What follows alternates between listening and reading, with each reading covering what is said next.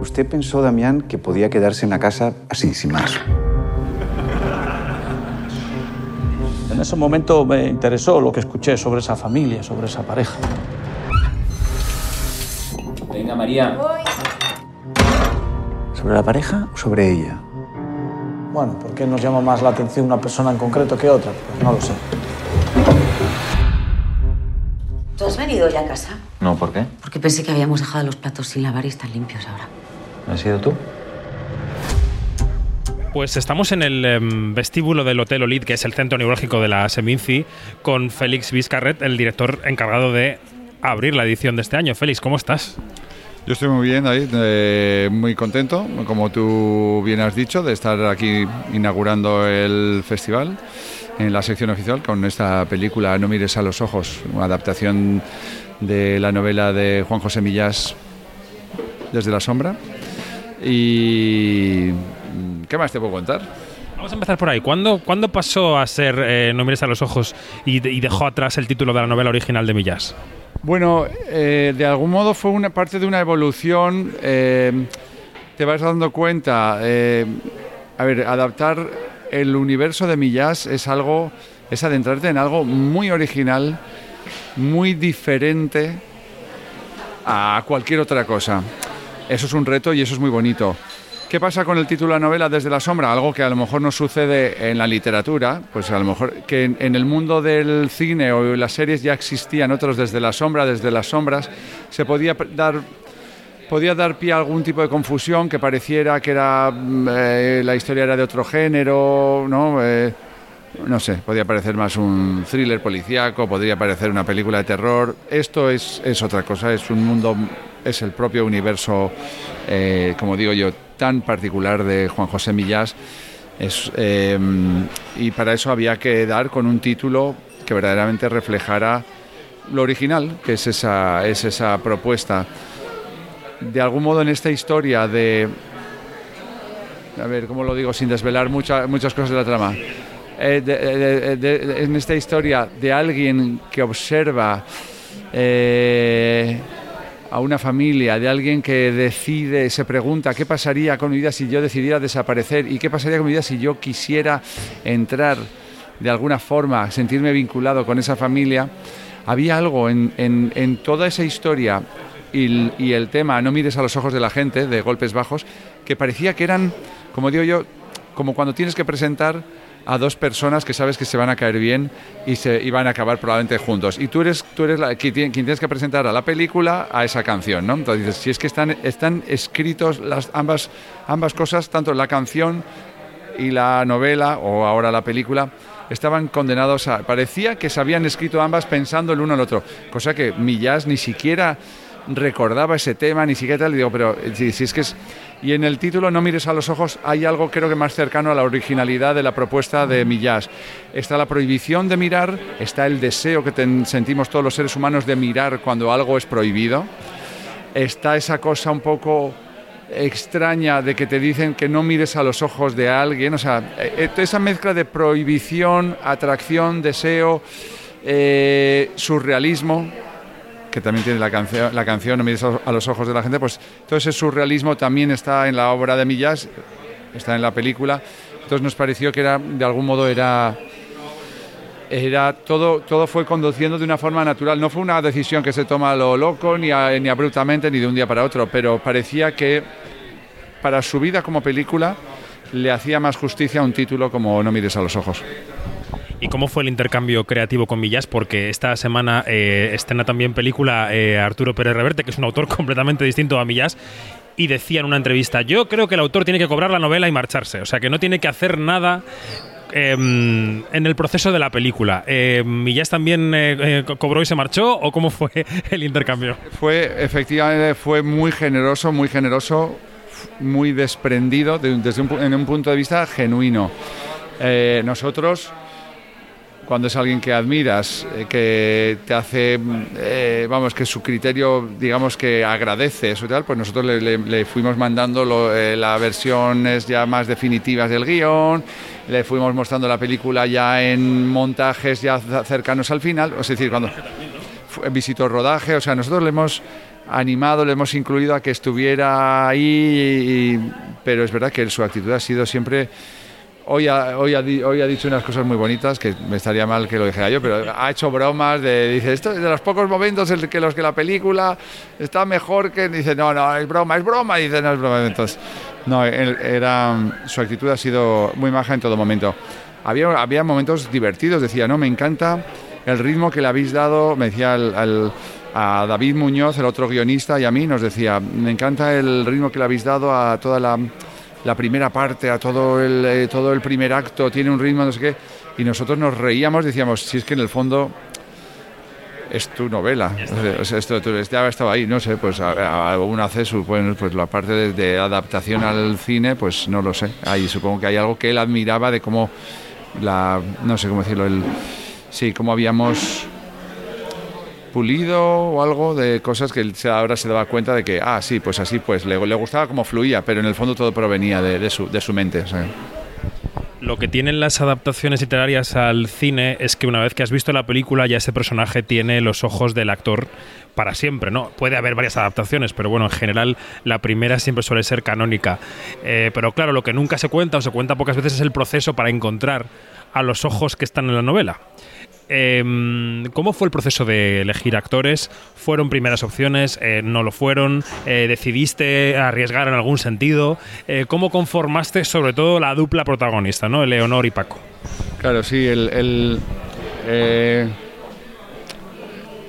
lo de Paco León lo vimos, yo creo que fue una de las primeras conversaciones con, con los productores, con Mariela Besuyevsky y Gerardo Herrero. Vimos que, que Paco León tenía eh, la dualidad que tiene este personaje, que a veces te haga gracia aún en, un, en, un- en sus en sus comportamientos que podríamos ver un poco límites, un poco absurdos, un poco surrealistas, te haga gracia, a veces estés con él, a veces te sonrías con él y a veces también te tapes la cara diciendo, ay, ay, ay, ay, ay, ay, me, me arrepiento de haber estado con él, ahora no sé muy bien lo que va a hacer, de qué va a ser capaz y ya no sé si eh, estoy tan tanto con él como me gustaría o te tapes la cara diciendo no, no, no, no quiero ni mirar de qué va a ser capaz de hacer ahora. Entonces, efectivamente, eh, creímos que, que Paco León, que es eh, alguien a quien le gustan este tipo de retos, creo que también es un tremendo actor, una persona muy inteligente, todos sabemos que además gran director, eh, genio del marketing, o sea, una persona de una inteligencia muy rápida, muy, muy creativa. Creo que alguien que le gusta también los retos, creo que también alguien que le gusta, por ejemplo, ahora reinventarse o de algún modo eh, empezar a encarnar, como es en este caso, un papel muy diferente de lo que el público está más acostumbrado en él. Y su transformación ha sido total, ha sido casi física, ha sido de, unos, a unos niveles de cómo, cómo ponía la espalda, la barriga, cómo miraba, eh, no sé, ha sido muy divertido verle ver esa transformación tan con la ropa que, que- escogía con, con, con Nerea, la jefa de vestuario, o sea, todo había una, había una, una transformación muy divertida, muy bonita. Eh, entonces, a, tu pregunta, sí, le mandamos el, el guion y él cuenta que, que se lo leyó de una sentada, que durante el- eh, como no podía parar, no podía parar, no podía parar, quería saber dónde iba a acabar esta surreali- surrealista y a veces inquietante aventura. Eh, quería saber dónde, dónde iba a acabar todo esto y dice que hasta se le olvidó que tenía hambre, que tenía ganas de hacer pis y no sé qué, o sea que cuando acabó el guion todo eso volvía, ¿no? es una anécdota.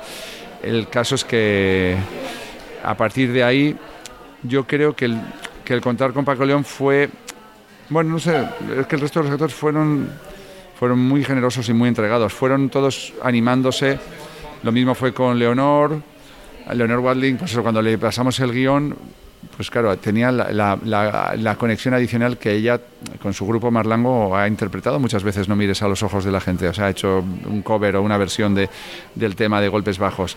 Con lo cual ella también vio, tam- también a ella le gusta hablar con eh, tiene Walding tiene muchísimo sentido del humor y le gusta observar esos mecanismos mentales que todos tenemos pues la neurosis la depresión eso con esa con humor o sea con, con distancia con cariño y con humor le gusta entonces el personaje que ella iba a interpretar alguien que empieza a dudar también de sus recuerdos, de, su, de, lo, que, de lo que ha visto, de lo que ha prese- presenciado.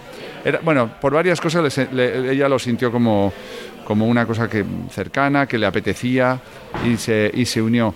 Y así ha sido un poco, se han ido todos uniendo. Eh, Alex Brendemul es alguien con quien yo eh, llevaba mucho tiempo que queríamos trabajar, nos creo que puedo decir que nos caíamos muy bien los dos y tal.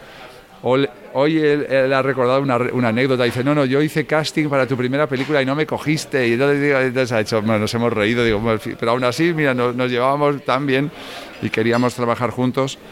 Y, lo mismo, él se unió. Lo mismo con, con Juan Diego Boto, que fue es, es todo un gentleman y se prestó a, a dar vida a esa especie de, de presentador de telerrealidad sensacionalista en la cual entendemos que nuestro protagonista, el personaje de Paco León, termina en ese programa pues, pues como, como Don Quijote eh, termina con el eh, relacionado con las novelas de caballerías. Dice, "¿A ¿dónde puedo acabar yo contando esta gesta tan increíble que me ha sucedido? Pues en un programa de, de telerrealidad.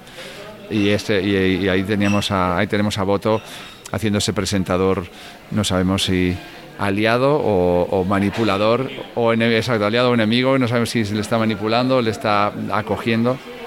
Y ya está, bueno, y yo creo que no, perdona. Te falta Iñaki Gabilondo. Exacto, digo, ya está, y hasta podríamos contar. Claro, frente a esa versión, dices, bueno, si, si mi vida la fuera al fin, esta, esta anécdota tan insólita que en la que se ha convertido mi vida, la tuviera que contar en una novela de caballería o en un programa de televisión, en este caso, eh, supongo que el, personaje de Paco León hay un momento que dice, no, pues iría pues, a lo popular, iría a un programa de telerrealidad. Y luego se da cuenta y dice, no, no, no, esto no, está, no estamos llegando a las profundidades que quiero donde tendríamos que ir es a un periodista serio de verdad, como los que le gustaban a mi padre. Dice, ¿y ese cuál es? Pues por supuesto, Iñaki Gabilondo. Entonces, que Iñaki Gabilondo se haya prestado con humor, con complicidad, a reírse de esa imagen que tenemos los españoles de él, ¿no? Que se haya, haya demostrado, entre otras cosas, que nadie hace mejor de Iñaki Gabilondo que Iñaki Gabilondo, ¿no? O sea, pero, claro, ten, ten en cuenta que no es lo mismo ser tú mismo que hacer de ti mismo. O sea, que hacer de ti mismo en la ficción es muy complicado. Bueno, pues él ha sido...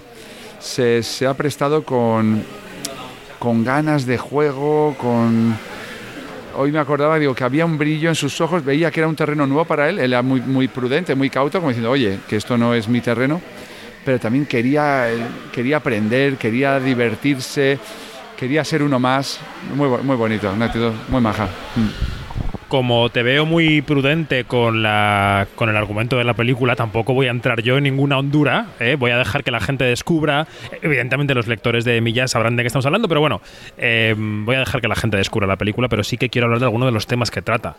A mí me, a mí me venía todo el tiempo a la cabeza viendo la película cómo em, ha cambiado nuestra noción, nues- nuestra nuestra distancia con la intimidad de los demás en los últimos años, ¿no? La intimidad de los otros, el hogar de los otros. Yo creo que esto antes era mucho más em, sagrado que ahora. Hubo un momento en la pandemia en el que nos metimos directamente en el salón de la gente a través del Zoom, ¿no? Em, em, ¿Has pensado sobre esa idea de qué es la intimidad? ¿Cuál es nuestro hogar, nuestro refugio, el lugar inexpugnable? Sí, yo lo que. Sí, sí. eh, a mí me parece una cosa que admiro mucho de, la creación de Juan José Millás es que logra en historias que empiezan como algo cotidiano, logra de, dando, digamos, en pequeños pasos que parecen muy lógicos, eso acaba derivando en una situación más cercano al, al surrealismo o al suspense o al humor absurdo como es en este caso, ¿no? O sea, eh, de algún modo él observa comportamientos del ser humano, como es en este caso nuestro deseo de pertenecer, deseo de pertenecer a una familia, deseo de pertenecer a un núcleo que nos, que nos acoja, deseo de introducirnos en una intimidad que a lo mejor no es nuestra, pero que deseamos. Hay algo guayerista en todo esto, ¿no? Como digo yo, digo, cualquier persona que haya caminado en invierno, al anochecer, por una calle y ves, y ves las luces encendidas de las casas y ves un hogar cálido al otro lado y dices, ¿cómo será la vida de ahí- ahí dentro? me gustaría estar ahí dentro. Bueno, pues Millás logra que de una forma lógica entremos dentro de esa casa. Que este personaje que como todos nosotros desearía estar dentro de esa otra familia, ¿cómo lo logra él para introducirse en esa familia? Primero como un observador, primero como una especie de voyeur, diríamos, un mirón, como un mirón, y después poco a poco, no sabemos si como un ángel de la guarda, no sabemos si como una ayuda invisible, o ya cada vez más visible, o cada vez más presente.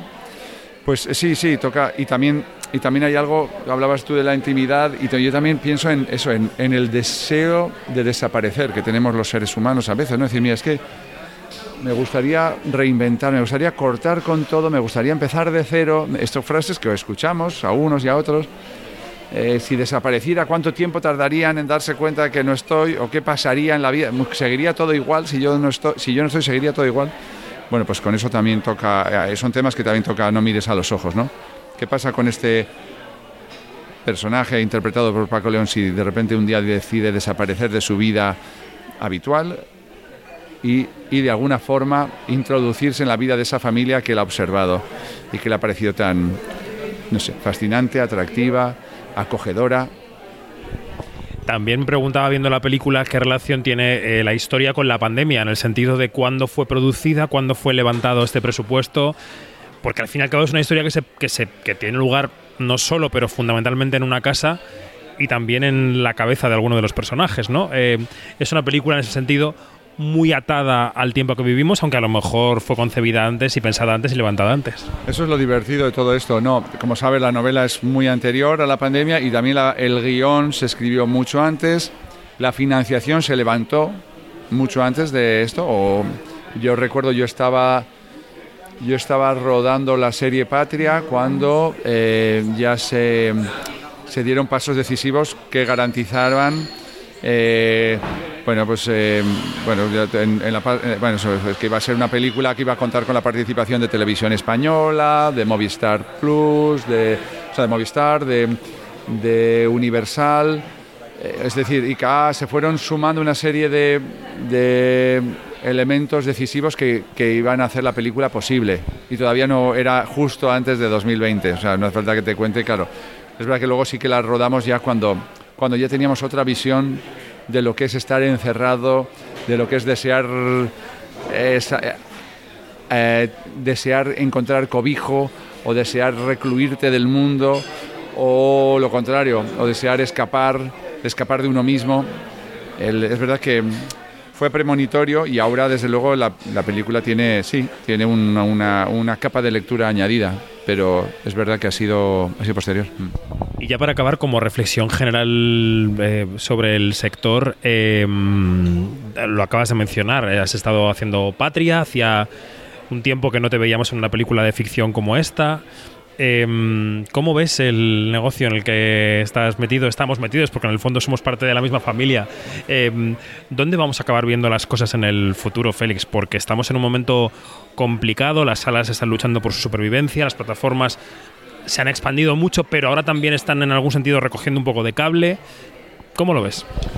Mira, si me preguntas si yo soy un oráculo o si yo tengo una visión de futuro, eh, yo te diría que yo soy sobre todo un contador de historias, pero probablemente porque no, no logro tener esa visión tan a largo plazo hacia el futuro o proyectada tan hacia el futuro. Vivo más, me apasiona contar historias, me apasiona el, contar historias en el formato de largometraje, me parece que es el, cine nos va a ofrecer siempre algo, estar en una sala y durante dos horas no pensar en el móvil, no pensar en el trabajo que tienes al día siguiente, no pensar en tus pequeños problemas cotidianos. Eso es algo, es una experiencia única, es maravilloso también es el, formato series que te permite tener mayor desarrollo de personajes, de tramas y tal, pero quiero decir que la experiencia cinematográfica es única y eso es, eso es creo que no- es incuestionable. Pero a mí si me preguntas cuál es mi predicción de futuro, yo te diré que yo soy de esas personas que cuando alguien vino y nos dijo, dentro de poco los teléfonos móviles van a tener internet dentro del teléfono, yo dije, bueno, ¿y qué más da? Tampoco eso nos va a cambiar la vida, ¿no? O sea que ya ves que a lo mejor no soy la persona a la que tengas que preguntar cuál es el futuro del audiovisual o del cine o de las series, porque, porque a lo mejor es que, ya te digo, no, no tengo, no tengo esa, esa visión. Yo sí que es verdad que ojalá, bueno, pues estas películas como, en este caso, No mires a los ojos, nos, nos, nos ayuden a través de tener una experiencia durante dos horas en la que nos abstraemos de, nuestra, de las cosas del día a día en las que no tenemos perspectiva. Estamos aquí observando a la vida de este personaje, ah, el de este Paco León, Watling, no sé qué, ah, me están haciendo hablar de, como tú bien dices, de la intimidad, de no sé, ah, pues a lo mejor nos ayudan un poquito a entendernos mejor o a llevar mejor nuestras pequeñas miserias. Eso es a lo que yo aspiro. Miremos un momento al futuro de la semana que viene cuando la película esté en las salas y que le vaya fenomenal. Félix, muchas gracias. Muchas gracias a ti, Gracias por todo.